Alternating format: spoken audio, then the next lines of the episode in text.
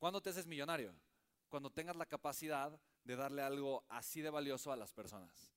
Cuando este valor que tú le puedes dar a los demás vale mucho más que el dinero que ellos tienen y te lo quieren dar por eso. ¿Estamos de acuerdo?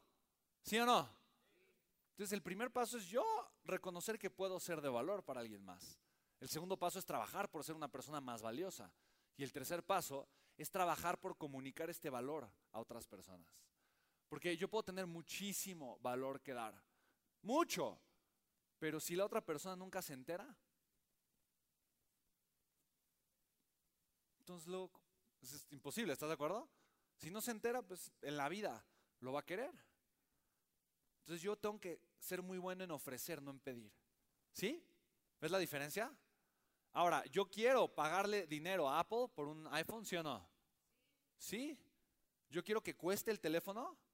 Sí, porque si, yo sé que si esto no pago dinero por este teléfono, Apple deja de ser una empresa rentable y quiebra. Y si quiebra, en dos años ya no habrá de estos teléfonos. Y entonces dejan de existir los iPhones para siempre.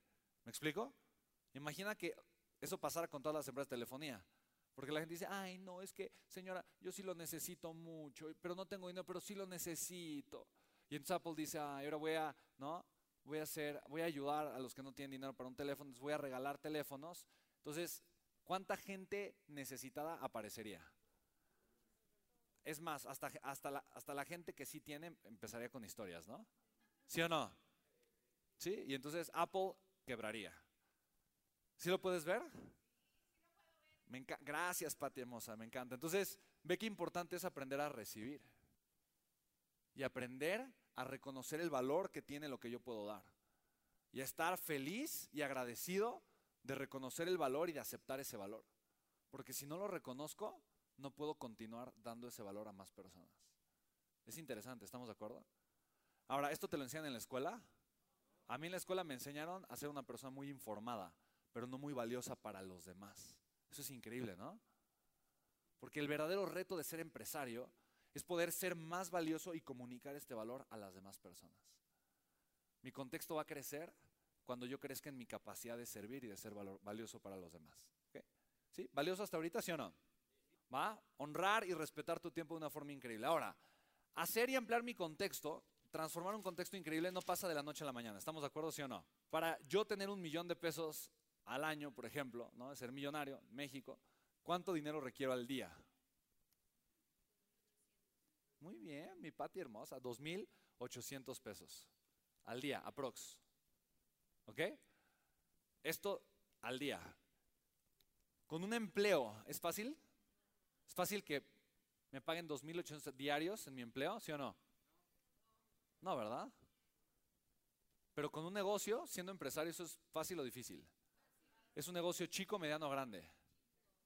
Chiquitititito. Es un negocio mini, o sea, es medio cliente. O un cliente. O sea, es, es algo. es súper chiquito. ¿Quién de aquí es empresario? Levante su mano. ¿No? ¿Qué sentirías si de repente te dice, eh, te dicen en tu empresa que la facturación del día anterior solo fueron 2.800 pesos? No, pues me, no, pues me preocupo, ¿no? O sea, algo malo está pasando. ¿Sí me explico? Solamente porque cambié de contexto. Entonces, solo jugar en la cancha correcta hace toda la diferencia. Entonces, para mí esto es algo, eh, me, apasiona simplemente entender. Ahora hay contextos mucho más grandes, obviamente, ¿vale? Pero hay que empezar a trabajar el contexto que tenemos el día de hoy. ¿Queda claro? ¿Sí o no? Bien, entonces, eh, yo no soy importante, yo tengo cuatro empresas, mis empresas son muy diferentes todas. Mi negocio más grande es de recaudación de capital. Se construido hoteles, centros comerciales, eh, actualmente invernaderos en el estado de Hidalgo, centros de distribución. Eh, soy escritor, tengo cuatro libros, aquí están. Y he dado conferencias, soy conferencista, me encanta dar conferencias, ¿vale?